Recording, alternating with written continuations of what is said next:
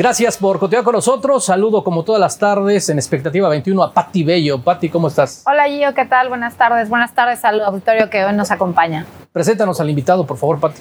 Hoy nos acompaña Mario Martínez. Él es del Partido Renovación Política Morelense. Va como diputado local por el segundo distrito. Mario, muchas gracias. Bienvenido. Al contrario, Patti, al contrario, este Edgar, mucho gusto y gracias por la invitación. Un saludo a tu auditorio, que es muy importante para nosotros. Pues aquí estamos a sus órdenes. Candidato, bueno, preguntarte, ¿quién es Mario Martínez, para quien no te conoce?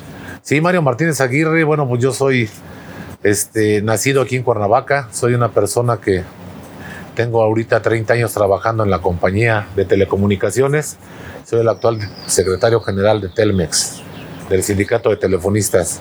Bueno, y pues bueno, mi arraigo, pues todo, mi primaria, secundaria, prepa, universidad la tuve aquí en, aquí en Morelos.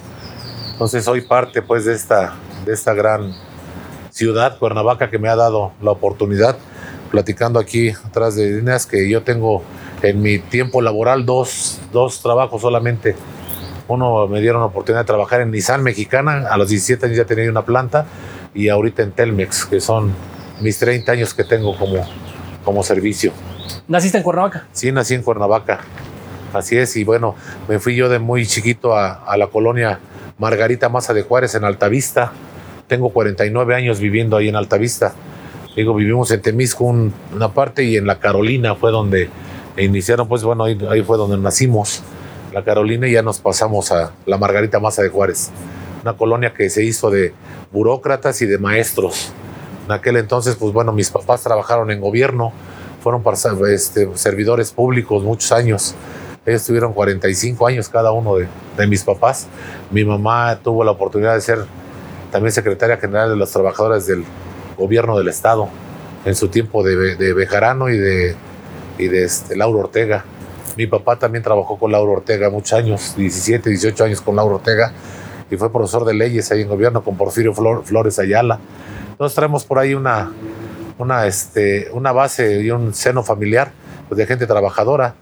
Comentando también, pues bueno, venimos de una familia deportista aquí en Cuernavaca por generaciones, no primos eh, que estuvieron a nivel profesional.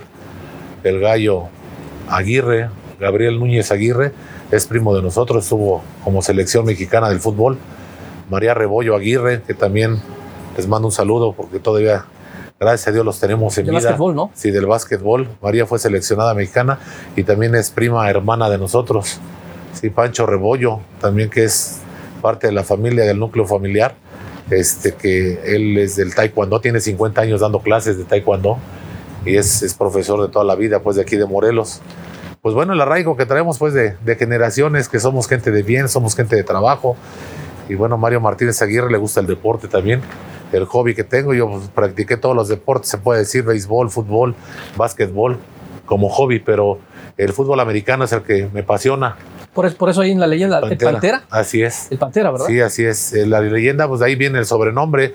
Eh, Panteras empezó en 1982, yo ingresé a Panteras por ahí del 84, 83, 84, pero bueno, tuve la fortuna de jugar en Chivigones, allá arriba de la prepa 2, yo iba en la secundaria apenas, y tuve la oportunidad de jugar con el equipo de Broncos, digo, hace ya 39 años. Ya es, es, es una, es una historia, seguimos manteniendo ese equipo.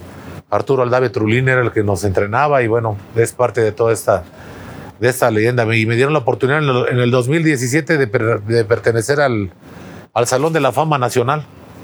Yo ya, me hicieron inmortal. Sí, ya tengo ya mi, mi cabeza y mi reconocimiento. Este museo, bueno, ese lugar está en Monterrey. Pero en el 2017 me, afortunadamente con varios compañeros también que jugamos todo este tiempo y seguimos pues echando la cáscara, pues nos hicieron favor de, de reconocernos en vida. Pati Bello. Mario, andas caminando, recorriendo las colonias de Cuernavaca, andas a pie, recogiendo los, las vicisitudes, los comentarios de la gente, ¿no? ¿Cuáles son las necesidades de... En tema de inclusión, en tema de, en tema de, de, de género, de inclusión, ¿cuáles serían las propuestas de Mario de llegar a una curul, de ser, de ser diputado local? ¿Cuáles serían las propuestas? Sí, mira, principalmente digo el trabajo del, del diputado, digo, lo que pido yo primero que me den oportunidad de ser la voz del pueblo ante el Congreso. Digo, posteriormente eso que mencionas, Tenemos leyes, 175 leyes, 73 códigos que podemos revisar para que la ciudadanía eh, tenga oportunidad de, de qué le toca al gobierno, qué le toca a la ciudadanía. La parte que tocaste ahorita, el, partido Renovación Política, como bien lo dice su eslogan, es renovar políticas, renovar es crecer. Y dentro de eso, pues bueno, trae el cimiento, el, partido de la inclusión. La inclusión, pues bueno, que entren las personas con discapacidad, este, la diversidad sexual, las personas con la tercera edad, que ya también los limita la ley, buscar las leyes para que dentro de, del Congreso pues podamos eh, tener más, más inclusión con toda la gente que todavía puede dar algo por, por la ciudadanía. Lo más importante que yo creo ahorita es lo de la, lo de la, equidad de, de, género. La equidad de género, pues bueno, ahorita tú sabes que ya por mayoría la mujer ya tiene un cierto peso, 53% que yo tengo ese dato, a lo mejor estoy mal, pero bueno, más o menos es las, este, las mujeres que tienen la oportunidad de hacer el cambio ahorita eh, de este atraso que tenemos, ¿verdad? Eh, la, situación de incluirlas a todos los niveles para ya tomar decisiones juntos, o sea, tanto mujer como hombre. A la par. A la par, exactamente. Digo, también Renovación Política Morelense hace ese ese, ese cuadro, que 50, 50, 50 mujeres, 50 hombres. El tema de nosotros como diputados, somos tres diputados, del 1 y 2 somos hombres. La compañera Carla García Holguín, que es la, de, la del este, Distrito 3, es mujer, y la que nos va a representar o nos está representando como presidenta municipal, la licenciada Honorina Estrada Macedo, que también digo, finalmente son empresarios, son gente, pues antes de ser eh, políticos, somos ciudadanos, tenemos que que, ir incluyendo toda esa situación.